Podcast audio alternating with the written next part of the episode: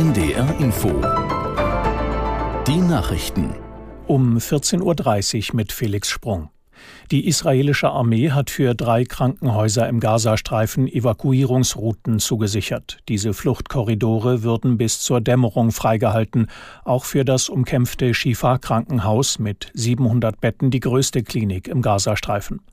Außerdem soll es in zwei Bezirken von Gazastadt eine mehrstündige sogenannte humanitäre Feuerpause geben. Aus Tel Aviv Clemens Fehrenkotte. Anwohner berichteten von schweren Feuergefechten in der Nacht im Innenstadtbereich um das größte Krankenhaus des Gazastreifens.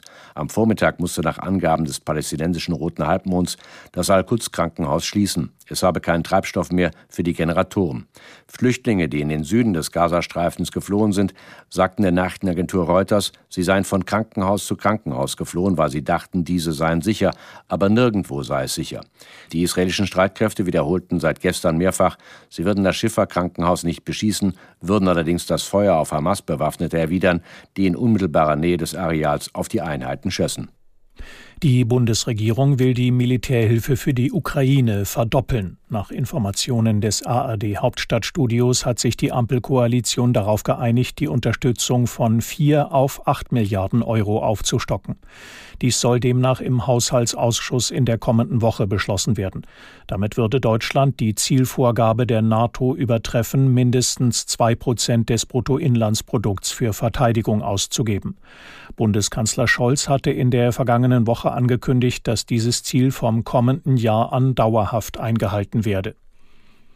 Bundesverkehrsminister Wissing ist gegen strengere Regeln für Führerscheininhaber ab 70 Jahren. Nach einem Bericht der Funke Mediengruppe will der FDP-Politiker entsprechende Pläne der EU-Kommission stoppen. Aus der NDR Nachrichtenredaktion Peter Eichenberg.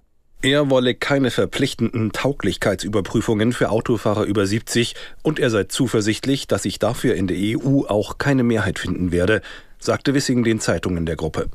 Er traue den Senioren schon zu, dass sie sich ohne staatliche Vorgaben und bürokratische Kontrolle mit ihrer Gesundheit auseinandersetzten. Wissing verwies darauf, dass laut Statistik die Altersgruppe über 70 nicht überdurchschnittlich oft für schwere Unfälle verantwortlich ist. Außerdem lebten viele ältere Menschen auf dem Land. Für sie sei ein selbstbestimmtes Leben ohne Auto schwer möglich. Der Entwurf einer neuen europäischen Verkehrsrichtlinie sieht vor, dass Autofahrerinnen und Fahrer ab einem Alter von 70 Jahren alle fünf Jahre den Führerschein auffrischen müssen. In Braunschweig hat der Kampfmittelräumdienst eine amerikanische Bombe aus dem Zweiten Weltkrieg freigelegt. Nun wird nach Angaben der Stadt untersucht, ob es noch einen zweiten Blindgänger gibt. Danach entscheidet der Sprengmeister über das weitere Vorgehen. Im Umkreis von einem Kilometer wurde ein Sperrgebiet eingerichtet. Etwa 5000 Anwohnerinnen und Anwohner mussten ihre Wohnungen verlassen. Auch der Hauptbahnhof liegt in der Evakuierungszone, deshalb ist der Bahnverkehr eingeschränkt. Im Tarifstreit des öffentlichen Dienstes der Länder hat Verdi-Chef Wernicke eine Ausweitung der Warnstreiks angekündigt. In den kommenden Wochen plane die Gewerkschaft massive Aktionen, insbesondere vor den nächsten Verhandlungen am 7. und 8. Dezember, sagte Wernicke der Süddeutschen Zeitung. Dabei würden auch Kitas bestreikt. Durch Warnstreiks von Lehrkräften werde es vor allem in den ostdeutschen Bundesländern zu Unterrichtsausfällen kommen. Für morgen sind Beschäftigte in Hamburg, Niedersachsen und Bremen zum Ausstand aufgerufen, zum Beispiel in den Bürgerämtern.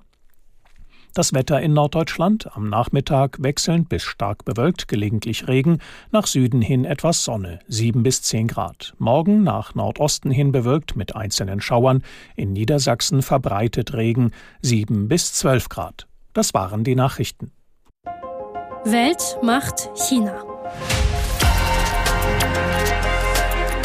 Viele deutsche Universitäten arbeiten seit Jahren mit Unis in China zusammen, teilweise auch in Hightech-Bereichen wie der Quantenphysik oder der künstlichen Intelligenz.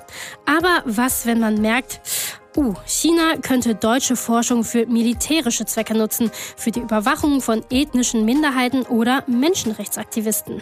An der Universität in Heidelberg hat es einen Fall gegeben, der viele